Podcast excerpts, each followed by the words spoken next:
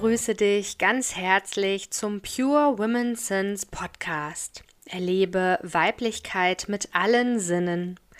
Mein Name ist Andrea Beerbaum und ich beschäftige mich in meiner eigenen Hamburger Praxis als Heilpraktikerin für Psychotherapie für Frauen mit Sinnlichkeit und Sinnesreizen. Hier in meinem Podcast nehme ich dich Folge für Folge mit auf eine Erlebnisreise durch unsere Sinne. Dein Kanal zum Hören, Sehen, Riechen, Schmecken, Fühlen, Balance und Spirit. Dich erwarten abwechselnd kleine alltagstaugliche Auszeiten in Form von Mini-Meditationen, Duftreisen, Wissen sowie ein Hauch von Energie und Magie. Und spannende Gäste im Pure Women Talk. Fühl dich jetzt also inspiriert, um ganz deiner Intuition zu lauschen und tauche vollständig in dieses besondere Hörerlebnis ein. Und jetzt geht's auch schon los. Hallo und herzlich willkommen zu einer neuen Folge im Pure Women's Sense Podcast. Heute möchte ich gerne mit dir über Feedback sprechen. Das war ganz lange ein großes, herausforderndes Thema für mich. Und wenn du mir schon länger folgst und in meinen Stories und Beiträgen das auch mitbekommen hast über die letzten Jahre, dann bin ich ja seit 2018 nebenberuflich in die Selbstständigkeit gestartet und war es überhaupt nicht gewohnt und auch nicht gewillt ganz lange nach Feedback zu fragen, Bewertungen, Testimonials, wie auch immer man das ja bezeichnen möchte, einzuholen. Und als dann der allererste Dozentenauftrag kam, den ich mir aktiv überhaupt nicht gesucht habe, diese Dozententätigkeit kam zu mir. Das war auch ganz ja, großartig, fantastisch, was, was alles so passieren kann und zu einem kommt, wenn man zum einen gar nicht damit rechnet und zum anderen man dann feststellt, vielleicht kennst du das ja, dass das genau das ist, was du gerne machst, was dich mit Freude erfüllt und was sich überhaupt nicht wie ein Brotjob, äh, wie ja auch viele das bezeichnen, ihre Haupttätigkeit, ja, anfühlt. Und so war das bei mir mit der Dozententätigkeit und irgendwann hatte ich, ja, es war kurz vor Weihnachten eine, eine Nachricht auf meiner Mobilbox von dem ersten Weiterbildungsträger, dass sie ganz, ganz dringend Aromatherapiedozenten suchen. Und ich hatte zwar schon eigene Workshops gegeben und kleine Vorträge abends, so zweistündlich und ähm, hatte auch ein, ja, für mich damals großes Publikum von bis zu 20 Menschen an so einem Vortragsabend und die waren alle wegen mir da. Das war total aufregend. und ähm, ja, genau. Und durch diesen Weiterbildungsträger bin ich dann das erste Mal mit ja, Evaluationsbögen in Kontakt gekommen, die ich ganz, ganz lange als Auftrag vom Weiterbildungsträger ausgeteilt habe am Ende eines Kurses, weil der natürlich abfragen wollte und heute bin ich da total bei und mache das von mir aus selber ja auch, weil er abfragen wollte, was er denn vielleicht für zukünftige Kurse verbessern kann. Und da waren dann so Abfragen drin, wie die Räumlichkeiten gefallen haben, denn Atmosphäre spielt ja tatsächlich eine große Rolle. Das merke ich auch immer wieder, wenn ich eigene Weiterbildungen besuche, die in Präsenz sind. Und ich merke das auch als Dozentin. Ich habe zum Beispiel einmal äh, während des Lockdowns, als ähm, ein Kurs wirklich noch stattfinden durfte in Präsenz unter ganz strengen Auflagen, hatte ich einen Raum und äh, sollte da Entspannungstherapeuten ausbilden. Ähm, ja, das fiel mir sehr schwer, diesem Raum eine Atmosphäre zu verleihen. Ich habe da immer so eine Toolkiste natürlich mit. Ich kreiere eine Mitte mit einem Mandala-Tuch. Ich habe immer ein paar Steine mit, manchmal auch nur einen Bergkristalltower. Äh, ich habe ein paar Öle mit und ein Kartenset, womit ich immer auch den Kursbeginn eröffne. Und äh, je nachdem, ob da Feuer erlaubt ist oder nicht, eine LED-Kerze oder ein Teelicht. Aber ich habe es kaum geschafft, mit diesem ja, äh, Equipment einen sehr dunklen, auch von der Ausstattung her einfach sehr sterilen beziehungsweise eher Büroraum in einen ja, Entspannungsoasen äh, Leerraum zu, umzuwandeln. Ja, und also das ist eine Abfrage und dann natürlich auch äh, die Organisation, wie war das mit Pausen geregelt und auch natürlich ein Punkt, wie hat euch denn die Dozentin gefallen oder der Dozent? Und das war ja ich und mir war das am Anfang total zuwider, dass ich bewertet werde. Ich habe mir diese Bögen auch nie angeschaut, wenn ich sie wieder eingesammelt habe. Der Auftrag war halt, ich soll die austeilen zusammen mit den Urkunden am Ende und dann soll ich sie wieder einsammeln und ich durfte aber dazu sagen, dass das optional ist, also man die nicht ausfüllen muss. Man darf sie mir auch blanko wiedergeben.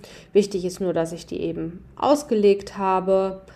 Und ich fand es ganz furchtbar, denn und vielleicht findest du dich da auch wieder und hast da ähnliche Erlebnisse, Erfahrungen. Vielleicht siehst du es aber auch total anders. Ich bin da sehr gespannt. Du darfst mir natürlich immer gern eine Nachricht auch zu der Folge hinterlassen. Ähm, in den Shownotes findest du ja die E-Mail-Adresse andrea.aromapraxis-beerbaum.de. Um, Im Social Media kannst du mich ja auch kontaktieren über den Telegram-Kanal, der jetzt auch relativ neu in meinen Shownotes steht. Und ähm, ja, dieses bewertet werden, das hat was aus meiner Kindheit angetickt. Ich bin in einem, ja, in einem Erziehungsstil groß geworden, den ich heute als Liebe gegen Leistung bezeichnen würde. Also mein Wert als Person, als Mensch wurde darüber definiert, hauptsächlich von meiner Mutter, muss ich sagen, gar nicht von meinen Eltern, sondern von meiner Mutter. Ähm, ja, wenn ich keine Eins mit nach Hause gebracht habe in der Schule, dann war das unter unserem, also sie hat auch immer in der Mehrzahl gesprochen, unter unserem Niveau. Und es gab überhaupt gar keine andere Option für mich, als die Beste zu sein und entsprechend herausragende Leistung. Ich kann nicht mal sagen gute Leistung. Ich muss herausragende Leistungen sagen, mit nach Hause zu bringen. Ich weiß auch nicht, ich habe es nie ausprobiert, was sonst passiert wäre. Keine Ahnung. Ähm, mir wurden in dem Sinne keine Konsequenzen angedroht, also zumindest keine greifbaren. Es wurde nicht klar kommuniziert, wenn du eine schlechtere Note als 1 mit nach Hause bringst, dann das habe ich nicht erlebt. Aber was ich erlebt habe, halt äh, diese, dieses Subtile, dieses Unterschwellige. Und ich fand das im Nachhinein, oder ich finde das im Nachhinein viel bedrohlicher, als wenn sie ganz klar gesagt hätte, wenn du eine 3 nach Hause bringst, dann hast du eine Woche Hausarrest oder so. Also ich wusste ja gar nicht, welche Konsequenzen auf mich zugekommen wären. Ich wollte das aber auch nicht ausprobieren muss ich dazu sagen. Und deswegen habe ich natürlich mich dem angepasst und die entsprechenden Leistungen mit nach Hause gebracht, außer in einem Fach. Da konnte ich das irgendwann dann nicht mehr leisten und habe dafür auch äh, Körperlichkeiten kassiert, tatsächlich. Ja, das war Mathematik. Ich habe das einfach nicht verstanden und ich muss auch nicht alles verstehen, das weiß ich heute. Und ich darf auch in Dingen einfach nicht die Nummer eins sein. Das äh, hat mich auch sehr viel Zeit, Nerven, Blut, Schweiß, Tränen, alles gekostet, immer diese extrem hohen Leistungen zu bringen. Und das war für mich, jetzt soll ich mich freiwillig wieder bewerten lassen. Das ging gar nicht. Ich fand es total gruselig und habe das abgelehnt. Und selber habe ich auch keine Shops im Internet bewertet oder wenn ich irgendwo bei einem Arzt, Heilpraktiker, Friseur, also ist völlig egal, Dienstleistungen oder was auch immer Produkt war, ich habe mich komplett gegen Bewertungen gesträubt.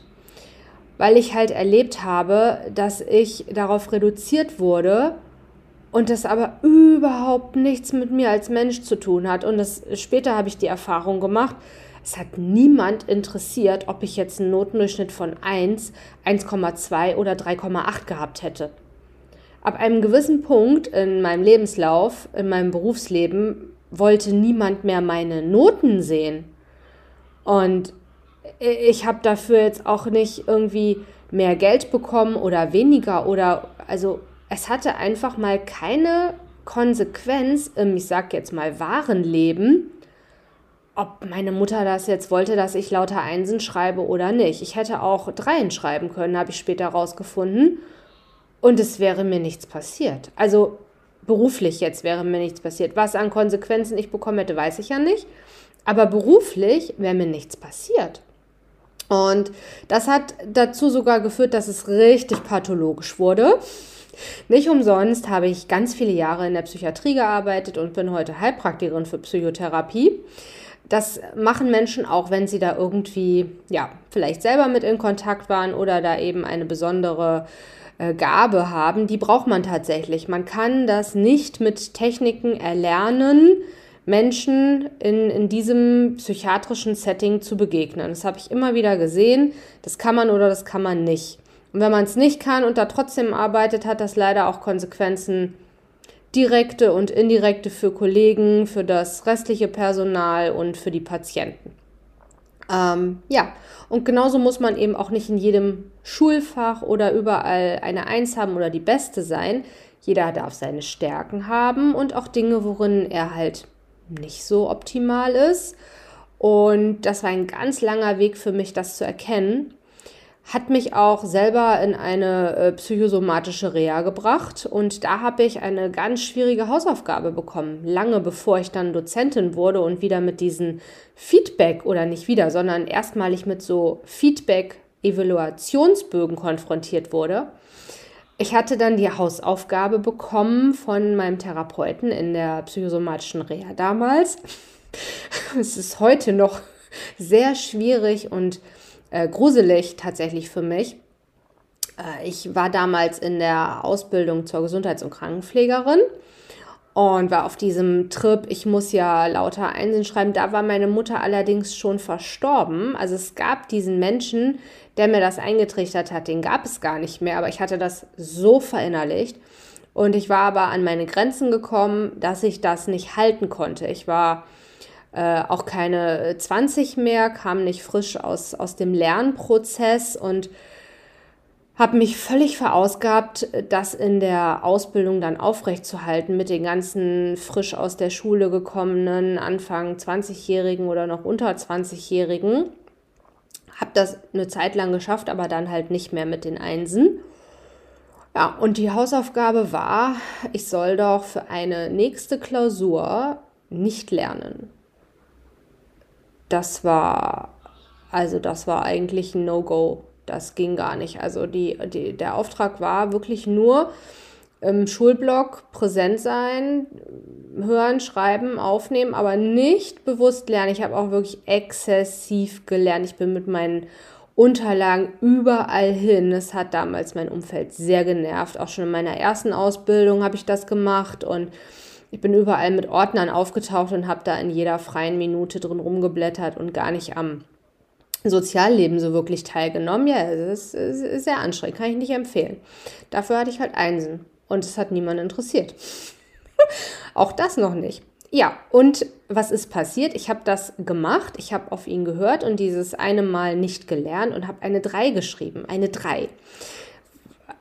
Ich war völlig fertig. Das ging überhaupt nicht. Meine Welt war quasi in Trümmern. Das mag sich jetzt völlig Banane anhören. Also für mich hört es sich heute Banane an. Es gab natürlich äh, mit äh, Auszubildende, die deutlich schlechtere Noten hatten als drei. Und eine drei ist ja keine schlechte Note. Sie ist ja befriedigend. Mm, so das Wort dazu. Aber für mich ist da eine Welt zusammengebrochen, weil ich wusste, wenn ich gelernt hätte, hätte ich eine bessere Note geschrieben. Und für mich war eine 3 quasi, ja, äh, völliger äh, Nullwert. Also es ging gar nicht, war völlig aufgelöst, ähm, was natürlich niemand verstanden hat, weil alle dachten, hey, wie geil, wenn man nicht lernen muss und eine 3 schreibt. Andere hätten davon geträumt. Ja, das war Jammern auf sehr hohem Niveau. Aber ähm, was mich dann bei diesen Evaluationsbögen wieder an den Punkt gebracht hat, dass ich das doch noch nicht so ganz überwunden hatte. Und jetzt ging es ja dieses Jahr in Richtung Vollselbstständigkeit. Und in dem Moment, wo ich mich mit Selbstständigen umgeben habe und natürlich auch mal bewusster selber auf Produkte und Dienstleistungen geschaut habe und immer diese E-Mails kamen mit bewerten Sie bitte den Shop, bewerten Sie bitte Ihr Einkaufserlebnis, bewerten Sie bitte dies dachte ich, okay, hm, und du willst ja irgendwie da mitspielen und ähm, meine lokale Sichtbarkeit wollte ich natürlich auch ausbauen. Und das muss ich einfach auch. Und dafür habe ich mich dann mit Google beschäftigt. Google My Business. Um, ja, und Google mag also diese SEO-Geschichten, wie man in Suchmaschinen gefunden wird und überhaupt, da gibt es ja Rankings, Algorithmen und bestimmte äh, ja, Regeln einfach dafür. Und Google liebt es, wenn dieses Google-Profil gepflegt ist, also da regelmäßig neue Fotos draufkommen und auch eben Rezensionen. So. Und ich habe mir dann vorgenommen, okay, du, du willst gefunden werden, du willst, dass deine Praxis nächstes Jahr, 2023, wenn mein Gründungszuschuss ausläuft, dann willst du die Nummer eins in dieser Suche sein, wenn man deine drei Hauptschlüsselwörter, Keywords eingibt. Du willst da oben stehen, du willst Menschen in deine Praxis ziehen, du möchtest dein Angebot so vielen Menschen wie möglich in Hamburg und Umgebung zugänglich machen. Wie tust du das? Ja, das tue ich, indem ich eben mein Google-Profil pflege und bei diesem Algorithmus mitspiele. Das bedeutete, ich brauchte Rezensionen. Ich durfte also Menschen fragen, die bereits in meiner Praxis waren, die ich online unterrichtet habe, die ich in Präsenzkursen unterrichtet habe, die meine Workshops gebucht haben, die mein Buch gekauft und gelesen haben. Und ich tausche mich sowieso immer gerne mit, mit meinen ehemaligen Teilnehmern und Teilnehmerinnen aus und biete das den Aromakursen, den Entspannungs- und HP-Kursen auch an, dass sie mit mir in Kontakt bleiben dürfen. Entweder über Newsletter oder dass sie eine eigene Telegram, WhatsApp, irgendwas Gruppe machen. Und man darf mich auch immer gern anschreiben, wenn man dann ein eigenes Stationskonzept oder ein Workshop-Konzept hat. Dann gucke ich da mal drüber. Ich finde das toll, den Austausch und wichtig. Mir hat er damals nach meiner Aroma-Expertenausbildung gefehlt. Und deswegen biete ich das an, weil ich weiß, wenn wir nicht im Austausch sind und nicht dranbleiben, dann geht das ganze Wissen auch schnell, ja, nicht verloren, aber es gerät so in den Hintergrund und dann startet man jedes Mal irgendwie bei Null.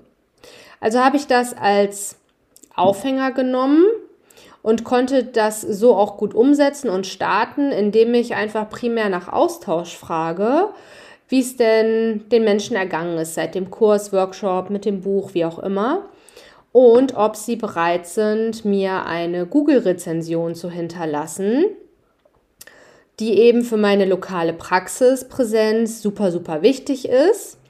Und habe mich da so selber quasi gechannelt, also mir eine eigene äh, Challenge auferlegt, gechallenged, nicht gechannelt habe ich mich. Ja, genau. Und heute will ich dir von, den, äh, von dem Ergebnis quasi berichten. Ich habe damit angefangen am 29.06., also genau einen Monat, äh, bevor ich mich voll selbstständig gemacht habe. Das war Neumond in Krebs. Ich bin da gerade auch ein bisschen astrologisch und nach Human Design unterwegs. Und Krebs ist mein Aszendent.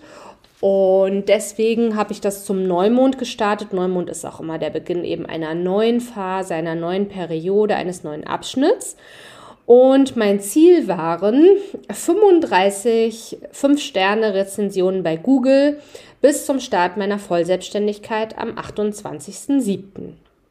Heute, am 6. August, nehme ich diese Folge auf und habe inzwischen 87 Menschen kontaktiert aus ja, den letzten vier Jahren meiner ähm, nebenberuflichen Selbstständigkeit bis heute. Und zum 6. August, heute habe ich 53 5-Sterne Google-Rezensionen auf meinem Profil. Und tatsächlich hat es eine Auswirkung gehabt, die ich jetzt schon sehen kann. Ich bekomme immer E-Mails zu den Statistiken, also meine Beiträge, die ich auf Google einstelle, meine Fotos, meine Angebote werden viel, viel, viel mehr angeschaut, auch angeklickt, um genau zu sein, fünfmal mehr als zu dem Startzeitpunkt. Ich bekomme fast täglich eine neue Statistikübersicht und ja, vor dem Startzeitpunkt habe ich die so einmal im Monat regulär bekommen und da passierte aber nicht viel.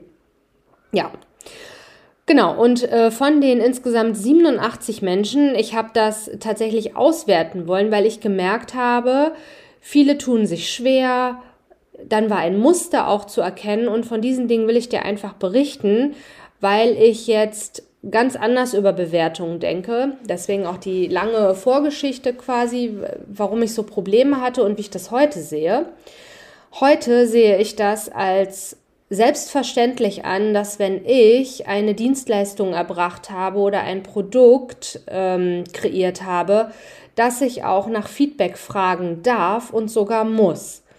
Denn wenn ich das nicht tue, also nicht weiß, was dir jetzt gut an dem Kurs gefallen hat, was du vielleicht noch gebraucht hättest, was dir an mir besonders gut gefallen hat und was du von mir vielleicht auch noch gebraucht hättest, dann kann ich meine Kurse, meine Angebote und meine Produkte ja nicht verbessern. Also dann würden sie immer auf dem Status quo bleiben und ich habe gar keine Ahnung, ist es jetzt wirklich das, was du brauchst? oder nicht. Und ähm, also dann passiert keine Veränderung, keine Entwicklung. Und das ist ja das, worum es im Leben geht, dass wir uns alle weiterentwickeln und nicht auf der Stelle treten. Und es ist auch einfach Wertschätzung, tatsächliche Wertschätzung für meine Arbeit. Denn ich habe da ja Zeit, Nerven, ja, Blut vielleicht nicht, aber Schweiß und ein paar Tränen in das ein oder andere Angebot oder Dienstleistung auch investiert um dir in einem bestimmten Lebensbereich eine Entwicklung zu ermöglichen, eben auch eine positive Weiterentwicklung. Und dafür darf ich Wertschätzung erfahren und nicht nur in Form von einem Entgelt für das Produkt oder die Dienstleistung. Deswegen ist es für mich jetzt total normal geworden, durch diese Challenge, dass in meinem Newsletter und in meinem E-Mail-Footer unten drin steht, bitte hinterlasse mir eine Google-Rezension. Das frage ich jetzt in jedem Kurs, in jedem Workshop für mich selber. Ich teile die Bögen aus von den Auftraggebern und ich teile meinen eigenen Bogen aus. Und bitte auch gleichzeitig darum, dass Sie das auf Google veröffentlichen, weil das kann ich da nicht für irgendjemand einstellen. Ja, und dabei sind mir halt spannende Dinge aufgefallen. Von den insgesamt ja 87 kontaktierten Menschen sind 53 tatsächliche Bewertungen dann aufgetaucht. 19 stehen noch aus. Da habe ich zum Teil schon das zweite Mal angefragt und ja, entweder kommt halt, mache ich später mache ich irgendwann. Ähm, ja, also, oder sie haben es noch gar nicht gelesen. Ähm, die 19 stehen noch aus. Dann habe ich von sieben Menschen gar keine Reaktion bekommen und ich habe immer dreimal nachgefragt im Abstand von jeweils einer Woche. Das fand ich tatsächlich sehr schade, denn ich habe mich schon sehr bemüht, persönlich die anzuschreiben und auch natürlich mich erinnert, da brauchte ich gar nicht nachschauen, mich an die Person erinnert, in welchem Kurs sie war oder welches Produkt sie gekauft hat und habe auch darauf Bezug genommen und mein Interesse ist absolut echt ja auch gewesen. Wie ist es Ihnen denn damit ergangen? Und was ich überhaupt nicht leiden kann, das sage ich auch ganz offen jetzt hier, wenn man nicht antwortet. Du kannst keine Zeit haben, du kannst gerade mit gebrochenem Bein im Krankenhaus liegen, du kannst auch gerade im Schweigeretreat in Indien sein, das weiß ich aber nicht. Wenn ich jemandem eine E-Mail, eine SMS, eine WhatsApp, was auch immer schicke, und das dann dreimal über drei, vier Wochen und keine Antwort bekomme, finde ich das schlicht unhöflich. Du kannst ja gerne sagen, nein, ich möchte das nicht. Das ist völlig fein und super und in Ordnung und das mache ich selber ja auch. Aber gar nicht antworten, das fällt bei mir unter unhöflich. Denn das war nicht einfach Copy-Paste, bis auf der Link. Den musste ich kopieren, weil den kann ich so nicht abtippen. Ähm, ja, also von sieben tatsächlich keinerlei Reaktion. Sehr schade. Ähm, vier von den Angefragten werden, warum auch immer, und da ist Google ein bisschen komisch, nicht angezeigt. Ich habe versucht, es rauszufinden und manchen äh, meiner Business-Kollegen geht das ähnlich. Sehr schade, weil das tolle Rezensionen sind, die sie mir geschrieben haben. Super wertvoll. Auch natürlich für meine zukünftigen Teilnehmerinnen, Teilnehmer und äh, Kunden, Kundinnen. Aber sie werden nicht angezeigt. Das sind vier. Also bei denen selber schon. Aber wenn man dann auf den ähm, Beitrag nochmal klickt, dann steht da, wird veröffentlicht und ist nicht veröffentlicht. Und manchmal hat Google irgendwie, dass es ein Wort nicht mag oder was auch immer. Schade, weil die echt toll sind, diese Rezensionen. Zwei sind leider auf meinem alten bzw. zweiten Google-Profil gelandet. Ich habe mit meiner Kollegin Stefanie in 2020 eine, einen anderen Standort gehabt in Ottensen und der ist auch nach wie vor nicht gelöscht. Das gestaltet sich technisch auch etwas schwierig mit Google. Und da sind zwei Rezensionen gelandet, die auch bis jetzt nicht umgeschrieben sind. Da habe ich angefragt, aber da kam dann leider auch keine, ähm, kein Feedback mehr zu. Kann ich auch verstehen. Ich war da dann auch etwas nervig, aber ich wollte es halt ausprobieren. Ich wollte gerne wissen, ab welchem Punkt denn jemand dann auch sagt, nein, und jetzt lass mich bitte mal in Ruhe. Und das ist tatsächlich überhaupt nicht passiert. Dann tatsächlich eher dieses nicht mehr antworten, was ich schade finde. Ich habe mir zum Teil auch überlegt, ich frage einfach so lange weiter, bis einer Nein sagt. Das fand ich dann aber vielleicht doch zu krass. Ich wünsche mir aber, wenn du das nicht möchtest, dann sag das und melde dich nicht einfach fünf Wochen nicht. Das finde ich extrem blöd. Und da habe ich dann auch kein Interesse mehr an Austausch. Ähm, wir können das alle mal vergessen, passiert mir genauso. Ich vergesse auch manchmal zu antworten, weil eine Nachricht super weit nach unten gerutscht ist im Messenger oder bei Instagram. Irgendwo in meinem Kopf spukt das aber rum und ich scroll regelmäßig auch mal komplett durch und dann fällt mir das früher oder später auf. Aber hier unterstelle ich jetzt einfach mal, dass man dann da keinen Bock mehr hatte. Dann darf man das sagen. Damit komme ich sehr gut klar. Und ich glaube, wir Menschen kommen viel besser damit zurecht, wenn wir klar gesagt bekommen, ja oder nein, als so stillschweigen dieses Ghosting, was irgendwie heutzutage mega in ist. Ich weiß nicht warum. Das ist einfach nicht wertschätzend. Und zwei von ganz, ganz lieben Kundinnen haben kein Google und haben mir deswegen keine Google-Rezension hinterlassen können. Ähm, eine hat mir mal auf Facebook ein Feedback geschrieben und bei der anderen habe ich angefragt, ob sie mir denn so ein, zwei, drei Sätze hinterlassen könnte, dass ich das noch woanders veröffentlichen kann. Da warte ich auch noch auf eine Antwort. Ja, also insgesamt sehr spannend und was mir auch aufgefallen ist, darauf hat mich eine Business-Kollegin aufmerksam gemacht. Menschen, die mir persönlich sehr zugewandt sind, haben sich deutlich schwerer damit getan, mir eine Rezension zu erstellen. Zum Teil auch wollten sie das mit mir zusammen machen. Ähm, aus dem Grund, weil sie irgendwie nichts Falsches schreiben wollten, was besonders Gutes und deswegen sich dafür Zeit nehmen wollten. Und, und ich war recht frustriert am Anfang, weil das von einigen halt kam mit, ja, wenn ich eine ruhige Minute habe und ich muss mir dafür ein Zeitfenster blocken und ich dachte, das dauert zwei Minuten. Was willst du dir dafür ein Zeitfenster blocken? Also es dauert tatsächlich nur zwei Minuten. Ähm, und da muss ja auch kein Roman stehen. Ich habe das nicht verstanden. Und das war ein Muster, was sich dann rauskristallisierte, dass Menschen eben, die jetzt nicht so eng mit mir im Kontakt waren oder die äh, einfach äh, ja eine andere Beziehung zu mir haben, sich leichter getan haben und das zum Teil sofort gemacht haben. Und äh, ich hatte die Anfrage gerade geschickt und zack hatte ich äh, die, die Google-Rezension. Also es war unglaublich. Und bei relativ engen Kontakten oder wo einfach ich irgendwie anders von der Person wahrgenommen wurde, äh, dass man mir einen besonders großen, tollen äh, irgendwas Satz dahin schreiben sollte, hat es echt lange gedauert und auch mehrerer Nachfragen bedurft. Ja, das fand ich eine interessante Erfahrung. Das hätte ich nicht gedacht, weil für mich ist irgendwie klar, ja, okay, die hat eine Frage und es dauert zwei Minuten, ja, mache ich mal eben. Also so würde ich persönlich reagieren. Und heute agiere ich auch so. Wenn ich heute irgendwie eine Mail bekomme aus einem Shop oder von einem Dienstleister, ich möge bitte was bewerten, dann mache ich das sofort und lösche dann die Mail und dann ist das abgehakt. Ähm, und ich mache das inzwischen auch sehr gerne und immer wohlwollend, weil ich weiß, wie wichtig das ist.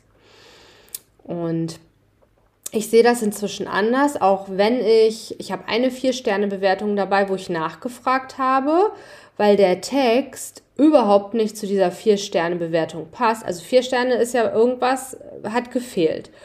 Und der Text war aber mega. Äh, da hörte man jetzt nicht raus, dass irgendwas gefehlt hat. Und ich habe dann nochmal nachgefragt, mich bedankt natürlich für die Rezension und gefragt, okay, was hat dir denn zu fünf Sternen gefehlt? Magst du mir das noch mitteilen, damit ich das äh, berücksichtigen kann dann im nächsten Kurs? Darauf habe ich leider auch keine Antwort bekommen. Es hätte mich total interessiert. Und irgendwann wird natürlich auch eine äh, in Anführungszeichen schlechte Rezension dabei sein. Das sehe ich aber jetzt relativ entspannt, weil zum einen ist es natürlich subjektiv, es ist immer alles subjektiv, wenn wir das bewerten. Zum anderen kann ich das ja aufnehmen. Also ich nehme das dann, wenn es konstruktiv formuliert ist, sehr gerne auf. Wenn einfach nur steht, war doof, gut, da kann ich nichts mit tun.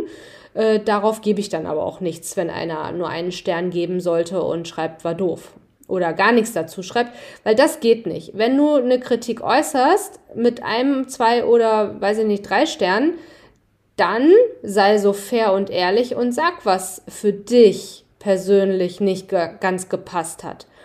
Sonst ist es dem Gegenüber einfach unfair. Also das mache ich auch. Ich gebe tatsächlich auch, wenn irgendwas super kacke war und ich vorher mit dem Kundendienst auch in Kontakt war und das nicht geklärt werden konnte, dann gebe ich auch mal, ist bis jetzt nur ein oder zweimal vorgekommen, überhaupt eine schlechtere Bewertung ab. Aber dafür ist es einfach da. Und dafür finde ich auch, kontaktiere mich vorher. Ich kontaktiere immer den Kundenservice, wenn irgendwas nicht stimmt. Und wenn sich das aber noch vollständig und auch einfach dann lösen lässt, dann gibt es auch immer noch die 5-Sterne-Bewertung.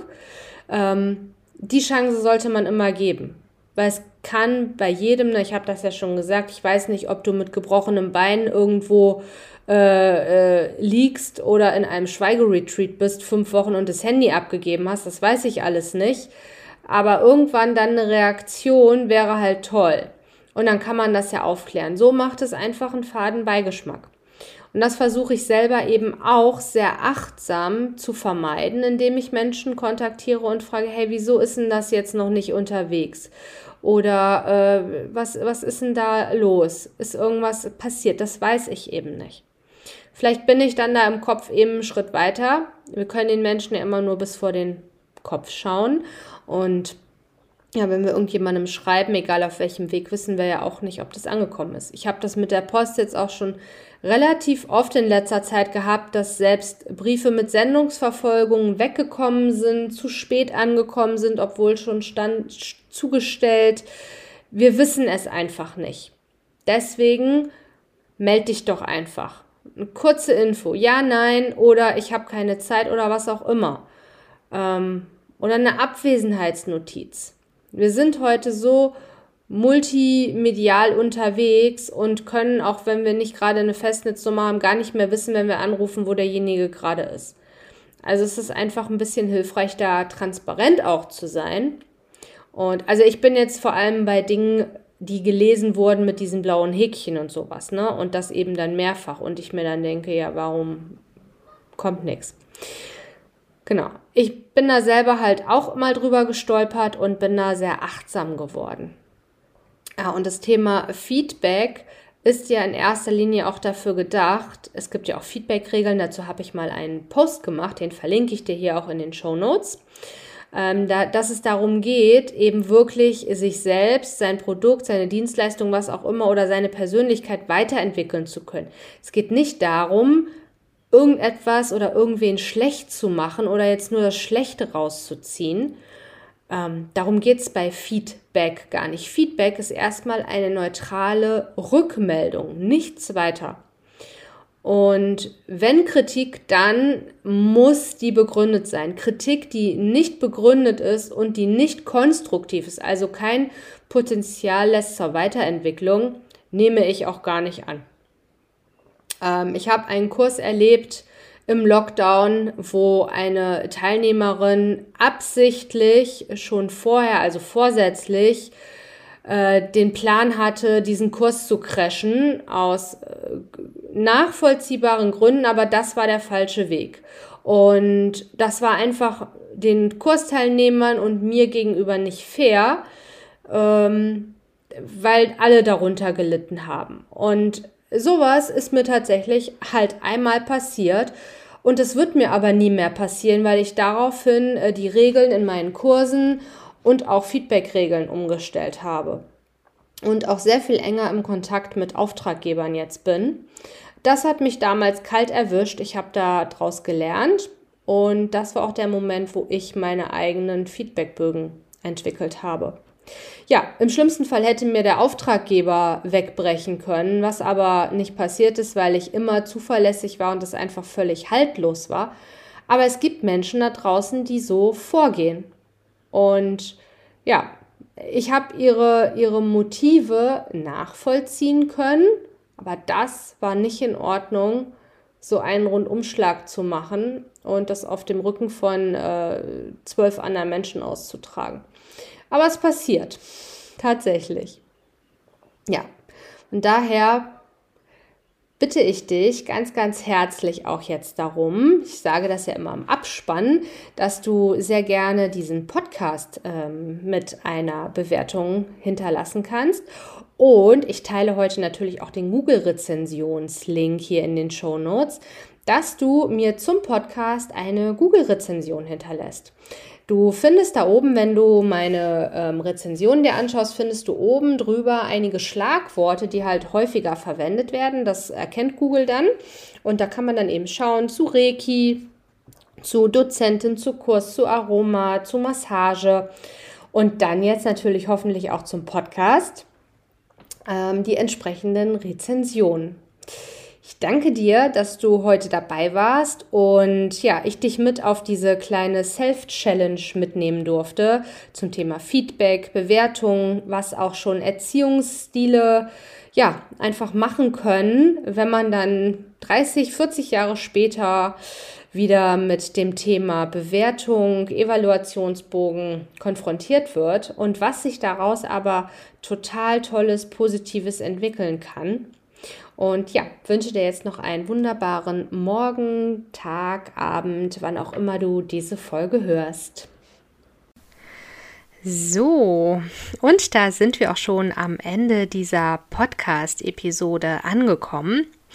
Ich bedanke mich ganz herzlich für dein Zuhören, dabei sein und bin natürlich neugierig auf dein Feedback. Das kannst du mir super gern per E-Mail senden an andrea.aromapraxis-beerbaum.de.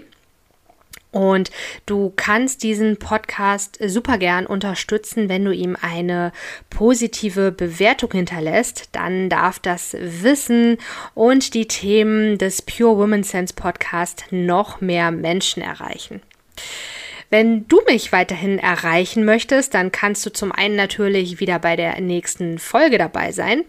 Du darfst dich aber auch mit mir vernetzen über Social Media. Die Links findest du in den Show Notes und natürlich auch über meine Website. Dort findest du auch alle Angebote zu den Aroma-Anwendungen und energetischen Behandlungen hier in meiner Praxis in Hamburg und zum Online-Angebot. Dann gibt es noch die Möglichkeit des Newsletters. Ich persönlich bin kein Newsletterleser. Ich oute mich hier regelmäßig. Aber ich habe festgestellt, meine Kunden stehen total auf Newsletter. Deswegen gibt es für dich, falls du dich jetzt auch angesprochen fühlst, die digitale Duftpost. Und da erhältst du zweimal im Monat eben, ja, meine ganzheitlichen Tipps, Wissen rund um alles, was ich in der Praxis anbiete. Aber ich nehme dich auch mit auf die Reise mit zu meinem zweiten Buch, das ich gerade schreibe. Und du erhältst dann immer die Info, wann das monatliche Aroma-Meetup hier in Hamburg in City-Nähe stattfindet. Das ist einmal mittwochs im Monat und da sind alle, die professionell mit Aromatherapie, Aromapflege, aber auch Duftkommunikation arbeiten, zum Austausch und Netzwerken eingeladen. Also Egal, ob du ein alter Hase bist oder gerade mit der Arbeit beginnen möchtest, du bist herzlich eingeladen. Und ja, jetzt freue ich mich natürlich, wenn du auch bei der nächsten Folge mit all deinen Sinnen wieder dabei bist. Dufte Grüße, deine Andrea Baerbaum.